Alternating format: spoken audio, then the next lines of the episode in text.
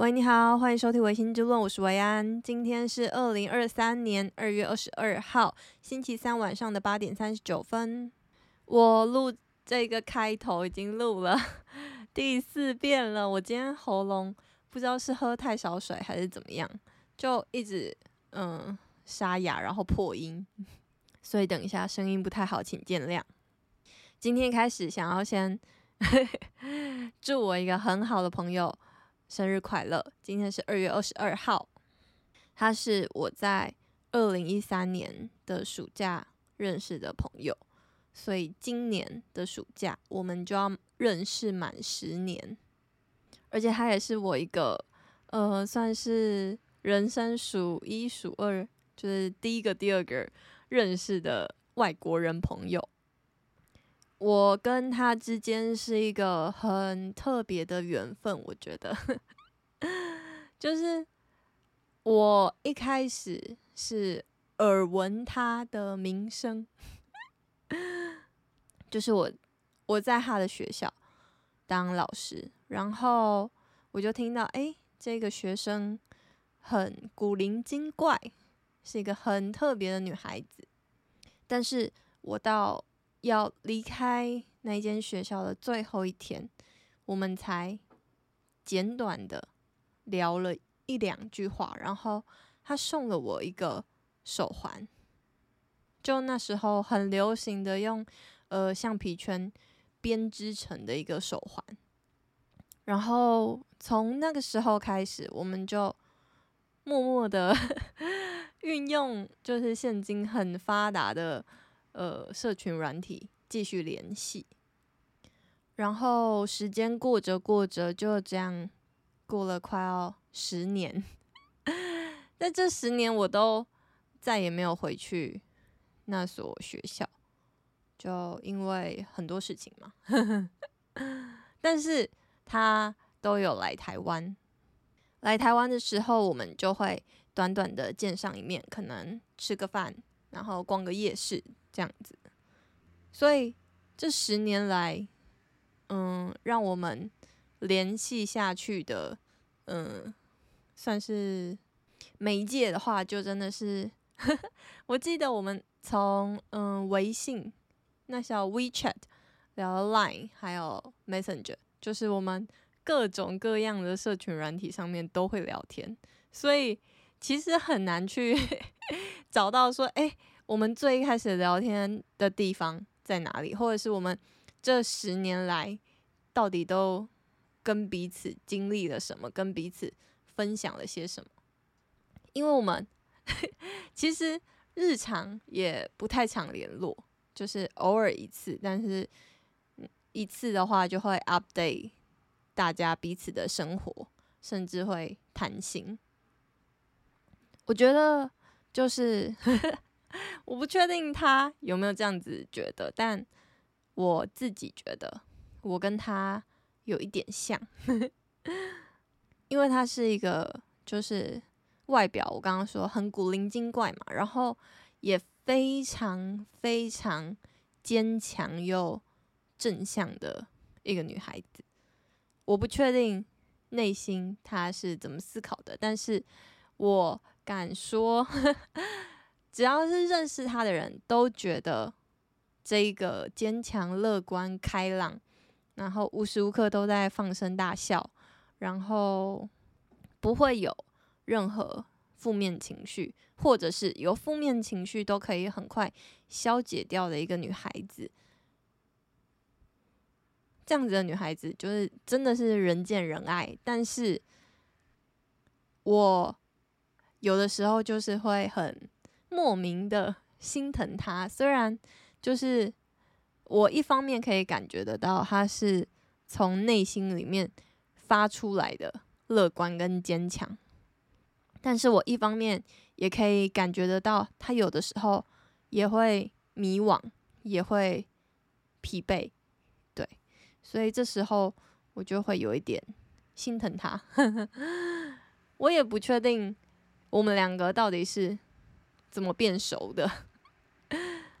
因为就像我说的，其实我在那些学校，就是可以实体见到他日子，我都是远远的看着他，他不是我一个呃要教的学生，他不在我的嗯、管理的范围里面，不是管理就是教学，教学的范围，我的教学范围没有包括他，所以呃，我所对他认识都是来自于其他老师转述给我听的，还有说啊，今天佩佩又讲了一篇怎么样的。作文啊，演讲了怎么样的主题啊，等等。就我现在就回想到十年前，我还是会觉得，哇，时间过得好快，好神奇。然后他就这样子长大了，我也这样子长大了。我们还就是陪伴着彼此，读过了大学、研究所、出国的期间等等。真的有一种 一言难尽的感觉，就是我们两个之间的友情。那在这边就是想要祝佩佩生日快乐之外，也希望上帝可以给他最好最好的，因为他很值得。嗯，生日快乐！好，前面感人的怕就先这样。我们今天要讲。一些小小的小小屁事，是这样说吗？就是啊，我上个礼拜去溜冰了，然后那一天溜冰我是选在下午的时段，中午下午的时段，那一天刚好超级无敌热。我第一次在台湾溜冰，我去那个溜冰场之前，我以为溜冰场会很冷，就跟我之前在英国溜冰的时候一样冷，因为我就想说，哎。你要让冰是结冻的状态，你应该就是肯定要很低温吧？殊不知，它是一个在室外的溜冰场，然后 刚好那一天就是特别热。那一天台北大概有二十六度，就是你可以穿着短袖在路上的那种温度。在这种温度下面溜冰，我真的是流到流汗，然后。那个冰上面啊，是就是很多人去溜，大概一百多，它一个场次可以塞一百五十个人，在一个非常小的溜冰场里面，所以大家嗯，初学者的话，或者是从来没有溜过冰的人，他们一定是扶着边边走嘛，然后大家都像在 就是那叫什么嗯，老鹰捉小鸡一样，就是然后都是后面的那个小鸡一个一个扶在那个溜冰场的旁边。所以溜冰场的旁边就最多人，所以 溜冰场的旁边就是周围四个边都有浮，就是它的冰上面都浮成浮着一层的水，就是冰融化了，你知道吗？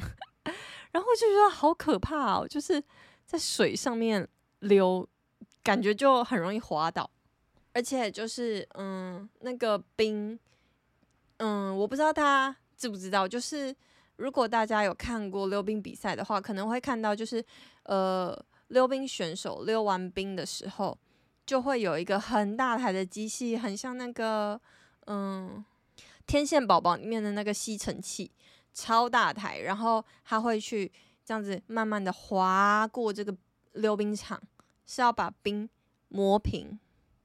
那为什么冰会不平呢？因为你是用冰刀嘛，你就会有嗯。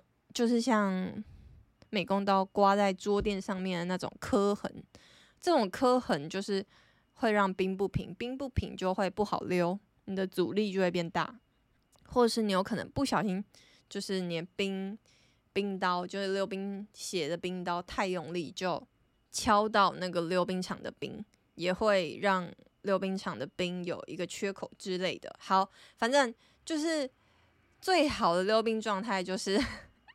你应该要是冰是非常完整的状态，你在溜冰会最舒服。很可惜的是，因为那个溜冰场太小了，它没有办法像嗯、大的那种室内溜冰场一样，它是可以一边有那个机器在那边滑动滑动，然后一边还有足够的空间给人家在溜冰，他就没办法。所以他应该是一个场次一个场次结束，一个场次大概是一个多小时。结束之后，他可能就会统一去整冰。我不确定这个专业术语是不是这样。对，然后呃，大概是这样。哦，对啊，我要说的就是，所以我自己是觉得那一次溜冰就是有点像是怀旧的感觉，对我自己来说。还有一件事情就是，我没有那么开心的享受这一个小时的原因，是因为我穿了溜冰鞋，我的脚好痛哦。就是大家有听过 那个小美人鱼的故事吗？诶，不是小美人鱼，对，是小美人鱼，就是。小美人鱼是那个安徒生童话，大家应该知道吧？它是一个悲剧，诶，大家知道吗？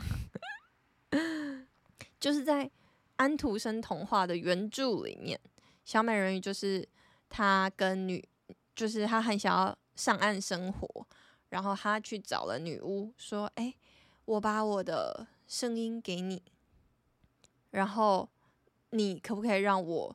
的小美人人鱼的尾巴变成两只脚，然后巫婆就说可以，但是你走在路上的，走在陆地上的每一步都会像是走在刀山上面一样的痛，你还愿意吗？小美人鱼就说 OK，所以她在陆地上不仅不能讲话，她走的每一步都好像是在告诉她说啊，你现在做的决定有多么错误。而且最后，他喜欢的那个王子竟然跟别人结婚了，然后小美人鱼就伤心，然后伤心到就是他就化在日出的时候化成一坨泡沫，然后就这样走了，很很伤心的故事，对吧？我那时候看到说什么，他就化成一缕泡沫在海海面上，我超级傻眼的。我为什么会讲这个故事？是因为我在穿着那个溜冰鞋溜冰的时候，我的脚底板就像是在 走在那个刀山上，我溜的每一步都超级无敌痛，我不知道为什么。我就在想，诶，是不是我的呃鞋带绑得不够紧？我还去请工作人员帮我重新绑了我的鞋带，然后确实绑更紧了，然后。溜了一下，还是很痛。工作人员就说：“嗯，可能是你的姿势不对，什么之类的。但就是只有一个小时的时间，也没什么时间再给你调姿势，也没有老师来旁边教你这样子，所以我就就休休息休息一下，然后就溜，再休息一下，再溜，度过了我这大概不到一个小时，因为我真的是脚太痛了，我就没有溜满那个时间，我就先离开了。”这就是 跟大家 update 一下，我上礼拜说我想要去溜冰的过程，然后我溜冰的体验。接下来想要跟大家聊聊蜡烛，就是这两三年吗？应该是这两三年红起来，就是流行起来的一个疗愈小物。大家有蜡烛吗？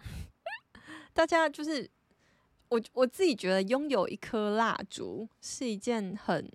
提花的事情，就是就是点蜡烛这件事情是超级有仪式感的一件事情诶，我自己觉得，我自己在去年拥有了人生的第一颗蜡烛，这颗蜡烛它是呃在台中的一个市集买的，我自己觉得超级无敌香，就是非常非常香的一颗蜡烛，我非常喜欢这个味道，它是。呃，精油蜡烛，也就是说，呃，它的蜡是可以，就是它融化的时候，它会像是液体状的样子，它是会像，嗯、就是它的烛芯会像在水里面飘啊飘的那种液体状。那这个液体呢，就是精油，你是可以把它当做，嗯、身体油一样的使用。这个精油蜡烛呢，他说他标榜的就是。它非常的天然嘛，成分就是都可以涂在身体上的，然后味道也非常的香，所以当初就买了这颗蜡烛。买了之后呢，就是我在买之前，我其实就对蜡烛有做一些研究，就是我觉得烧蜡烛这件事情，就是我看了很多的 YouTube，看了很多的网络文章。我得出来的一个结论就是，蜡烛这个东西非常的娇贵，非常的难照顾，就是它有很多的规则，很多的周边，很多的妹妹嘎嘎需要去注意。例如，就是关于烛芯的部分，我们先就是 我们先给就是蜡烛相关的产品做证明的动作，证明就是。因为我等一下要一直讲嘛，所以我先跟大家说明一下，我自己现在 即将要介绍蜡烛的时候，我的定义是什么？好，首先就是这颗蜡蜡烛呢，它可能会分为裸蜡或是呃不是裸蜡。所谓不是裸蜡，就是它的蜡烛的那一颗蜡烛本身呢是会放在一个容器里面的。这个容器其实。我很喜欢的一个容器就是双层玻璃，就是它是玻璃罐，但是你可以手拿着。所以如果是这种嗯包装的呃蜡烛的话，我其实应该算是最推荐的，因为我觉得嗯很棒。但老实说，你也不会拿着拿着蜡烛拿来拿去，所以隔不隔热这件事情好像又还好。好，大家可以斟酌一下。好，那。我们刚刚说了嘛，所以我们就称为那颗蜡烛叫就一颗蜡烛，就是指说蜡烛本人。那蜡烛中间有一个呃，那叫什么棉条、棉线，我们就称它为烛芯。好，那我要来讲这个故事了。就是呢，我买了这颗蜡烛之后，我就很满意嘛。但是蜡烛有一个效应叫做黑洞效应，不知道大家有没有听过？就是。呃，你现在点燃了一颗蜡烛，如果你不是用熔烛灯的话，我们现在都是用真正的火，就是你拿打火机点燃，然后会有冒红色的火的那种方法。如果你是这样子烧蜡烛的呢，你需要注意的就是你的烛芯离蜡面的长度，最完美的长度到底是几公分？这个是每个呃每一颗蜡烛都不一样的，为什么？因为要留几公分，会牵涉到影响的是你这颗蜡烛要烧平的时间有多少，或者是它可以烧到的范围有多远。因为你的半径越大，你的蜡烛那颗蜡烛的烛面的半径越大的话，你要留的呃长度就越长。你要留的烛芯棉条的长度就越长，所以这个都要去问你买蜡烛的那个店家。好，那知道长度了嘛？第一就是你现在如果这店家告诉你说，哎，要留零点八公分，那 你就会觉得哦，好，零点八公分。但是 你实际上面会遇到什么问题？就是当你今天要点燃一颗蜡烛的时候，你就会在想，哎，它现在是几公分？你不会知道，然后你要怎么知道？你就只能去找一个尺。但是现在现代社会的大家都是无尺之徒，又或者说你放蜡烛的地方离你原本人生放尺的地方其实是不顺路的或不近的，所以你要怎么解决这个问题？就是虾皮上面大家可能会。看到什么？嗯，蜡烛的器具四件组，我真的觉得这四件组里面需要再加一个尺诶、我刚刚突然想到，就是你真的有需要有尺在旁边，你才有办法知道说你现在的蜡烛的烛芯到底是几公分呢？好，那这就是第一点。那第二点就是他们会告诉你说，你第一次烧蜡，或者是其实是你每一次烧蜡烛 烧蜡烛的时候。你需要做的事情是什么？你需要你一点燃火，你就没有后悔的机会了。你就必须烧到你的蜡面完全融化之后，一层薄薄的液体，就是你就会看每一个表面，表面的每一个部分都融化了，你才可以吹洗它。这件事情要确保的是，你的蜡面会是平整的。平整这件事情会影响什么？会影响说，让你的蜡烛可以好好的往下烧。为什么会没有办法往下烧的原因，就是因为蜡烛这个东西在烧的时候会有所谓的黑洞效应。黑洞效应是什么？就是假如说你今天你的半径有五公分，那你整个呃蜡面的直径就有十公分嘛。然后你就你的烛心在中间，你烧着烧着烧着，然后你烧到呃可能变成一个半径三公分，所以直径六公分的圆的时候，你就把它吹熄的话，那下一次你的蜡烛在烧的时候，它就会烧到。半径六，呃，不对，直径 六公分的地方，它就会停住了。它停住的意思不是说它会自己熄灭，它是会继续往下烧，它不会往旁边烧。也就是你的直径六公分到你直径十公分中间的那四公分，这颗蜡烛就永远都烧不到。这就是你会所谓浪费蜡烛的原因。所以这件事情，我就觉得，哇，就是。你烧蜡烛，你首先你要很，你是不能很冲动的想说，哎，今天九点了，我刚洗好澡，想要来看个 Netflix，我就点一颗蜡烛。如果你是一个明天要上班的人，你十点就要睡觉的话，那你一个小时，你的蜡烛烛面根本就没有办法烧平的状况下，你就很容易会延伸出啊，不行，我现在不能睡觉的原因竟然是。我需要等蜡烛烧完，这个就会让你一开始觉得，哎，烧蜡烛不是讲烧蜡烛这件事情，感觉就很不浪漫。就是点燃香氛蜡烛这件事情，会被 你需要嗯禁锢一个枷锁，就是哎，你要等蜡面烧平的一个规定之后，你就不会那么浪漫，因为你在。点燃这颗蜡烛之前，你就会想说：“哎，我今天可不可以等到蜡烛烧平？就是我今天有没有什么事？因为如果你一个人住的话，通常我自己的话，我在洗澡的时候，就是我今天晚餐时间点了一颗蜡烛，七点的时候点，我八点的时候想要去洗澡，我就不能去洗澡，因为我不敢让嗯火在没有人可以拯救的状况下，然后那么。”嗯，算没有人可以监督的状况下继续烧着，我觉得这样很危险，所以我可能就会等到十点，就是诶，蜡面烧平了，我把它吹洗，我再去洗澡。所以这件事情就是大家也要注意的。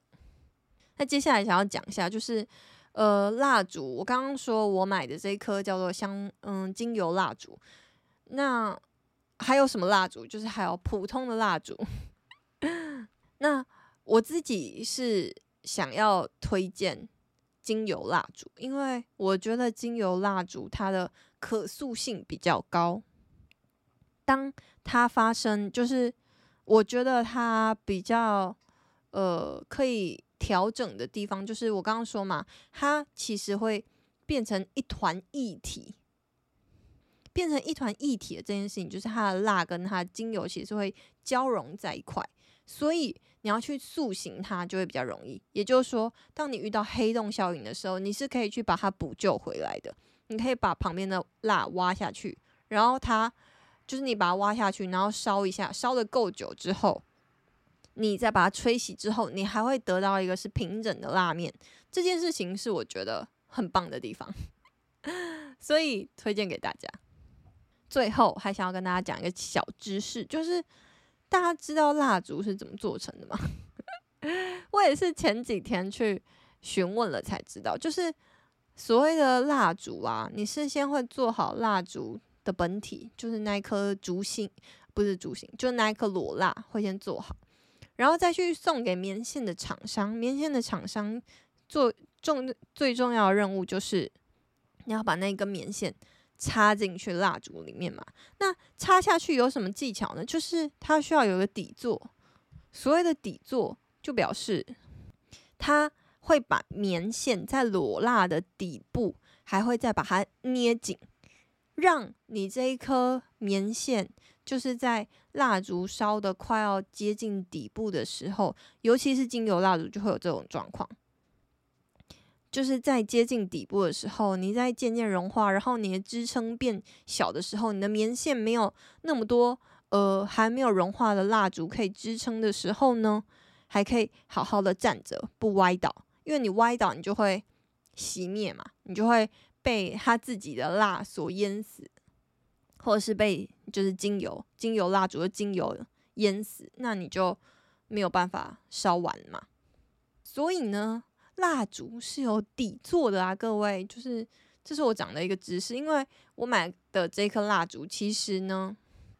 就是遇到一点小问题，就是那个棉线的厂商好像没有把我的蜡烛的底部夹得很紧，导致我现在呃蜡烛快要烧完了，但是它会一直倒掉，就是那个棉线就会自己把自己淹死在 蜡烛里面，然后我没有办法拯救它起来，因为我就在想，这就像人啊，你就是也不是人，那 我就想象我是那一根棉线，就是。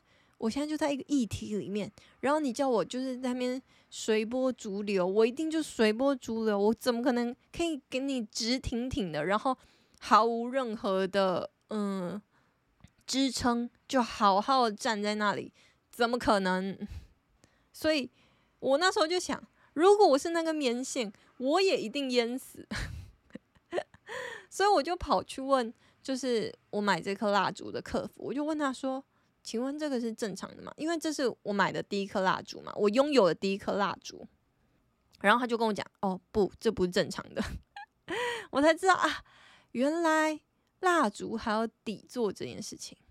对，好，以上就是我想要跟大家分享，就是如何成为一个有仪式感的小女生，或者是小男生都可以。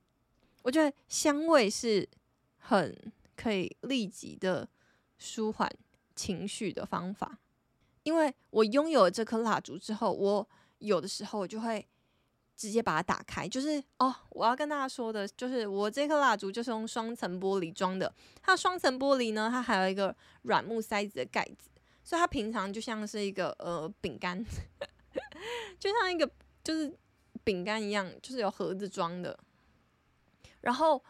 我有时候就会把盖子打开，然后把它凑近，凑到我的鼻子那边，然后闻，或者是你把它放在书桌上，它也会飘出淡淡的香，就是它其实也有扩香的作用，就是它不用点燃，你就可以闻得到香味，我就觉得超赞的，就是我有时候就觉得，我一闻啊，就觉得啊，好香哦，这样，